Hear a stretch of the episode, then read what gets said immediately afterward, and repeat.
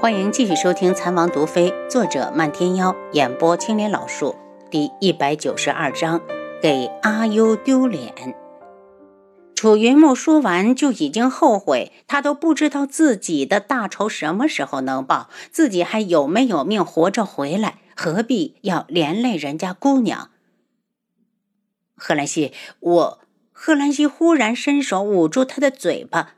暮云，你叫我一声贺兰溪，就不准再反悔。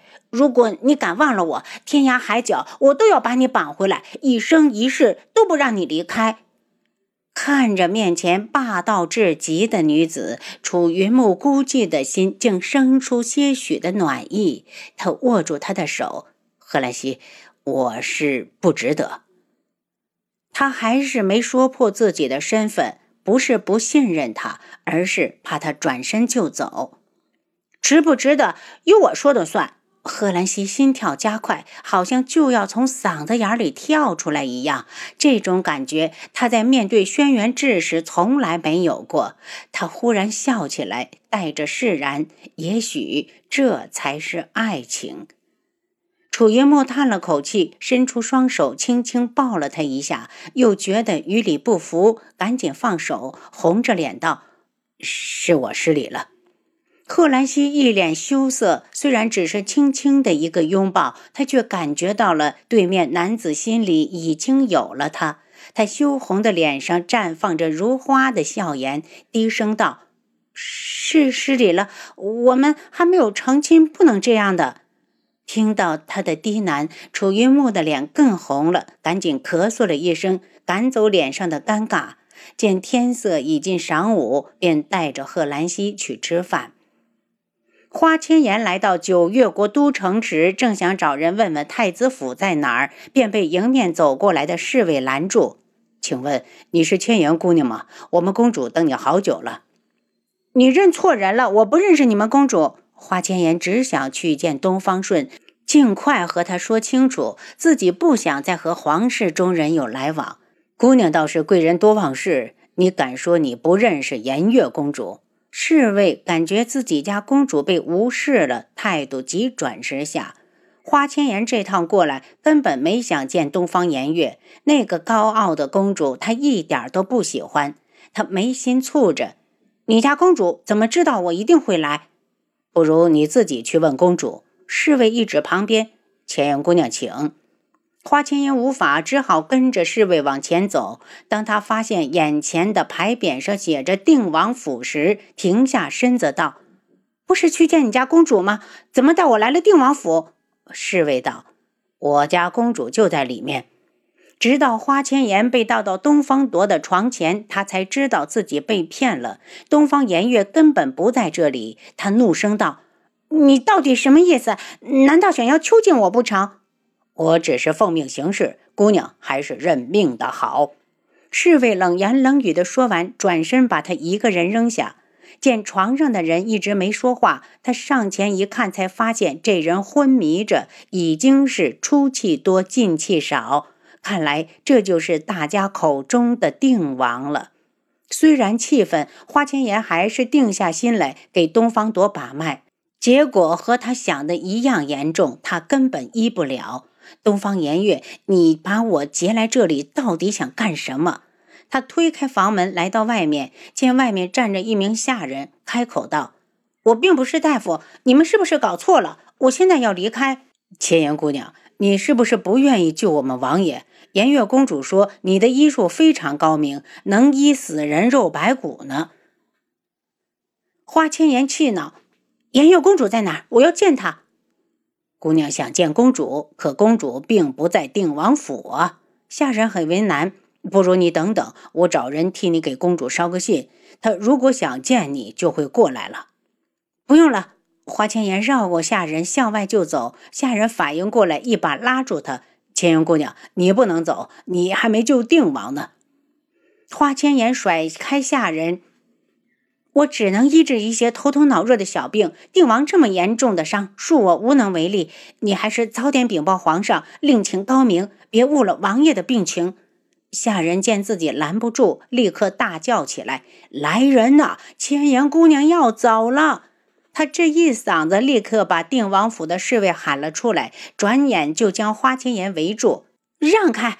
你们定王府这是在强人所难。千颜姑娘，大家都知道你医术高超，今日你若不出手救下王爷，那你就哪儿都不能去。侍卫们冷着脸，我要见你们家的太子殿下，我和你们说不明白。花千颜指明要见东方顺，就听身后传来一声讥笑。千颜姑娘，你是以为什么身份去见我的太子哥哥呢？就凭你的草民身份，也配见他？一听这个声音，花千颜就怒了，瞪着眼睛回头：“颜月公主，你把我骗到这里，究竟想干什么？让你救我二皇兄啊！他伤的那么重，你不是也看到了？”东方颜月傲慢地扬着头，他料定东方顺的伤花千颜治不了，就是想利用这个机会刁难他。谁让他上次在天穹，他敢和智王妃一起去给自己甩脸色了？她是一国的公主，竟然被他们数落的连个下人都不如，这口气他咽不下去，一定要报仇。如果不是二皇兄伤的正是时候，他还找不到机会呢。没想到这个女人这么笨，竟然会偷偷的溜到都城来。如果她落到自己的手里，非好好的羞辱她一番不可。颜月公主，我花千颜无能，医不了定王。我在这里郑重的告诉你，我们古武门从立派至今，都是以武行行走江湖，根本不懂什么医术。还请公主不要瞪着眼睛说瞎话。耽误了定王殿下，花千颜冷眼看着四周的侍卫，知道自己今日强行离开，怕是没希望。若我非让你医呢？东方颜月嘲弄的扬了扬嘴角，落到本公主手里，你还想跑？他对侍卫们一挥手，把人给我拿下。花千颜拔剑迎了上去，无奈对方人太多。十几招之后，他就险象环生，有些招架不住。东方颜月一脸的得意，笑道：“时间多的是，你们轻点人家可是如花似玉的大姑娘，千万要给我招呼好了。”公主发话了，侍卫们一改刚才的气势，不再急攻，而是如同猫捉老鼠一般，你一招我一式的戏弄花千颜。花千颜气愤不已，却又无可奈何，连开口说话的时间都没有，只能紧绷着小脸与侍卫们过招。花千颜，你说智王妃要是知道你被我欺负，会不会替你出头？东方颜月就是想气花千颜，好让他分心。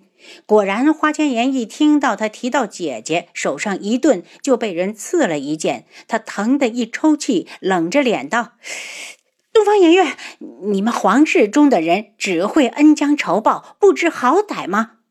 你敢侮辱我们皇室？花千颜，我今天就让你知道得罪我的下场。”东方颜月嘴角挂着冷笑。本公主就把这个女人赏给你们了，谁捉住算谁的。卑鄙！花千颜用手按住伤口，继续挥剑。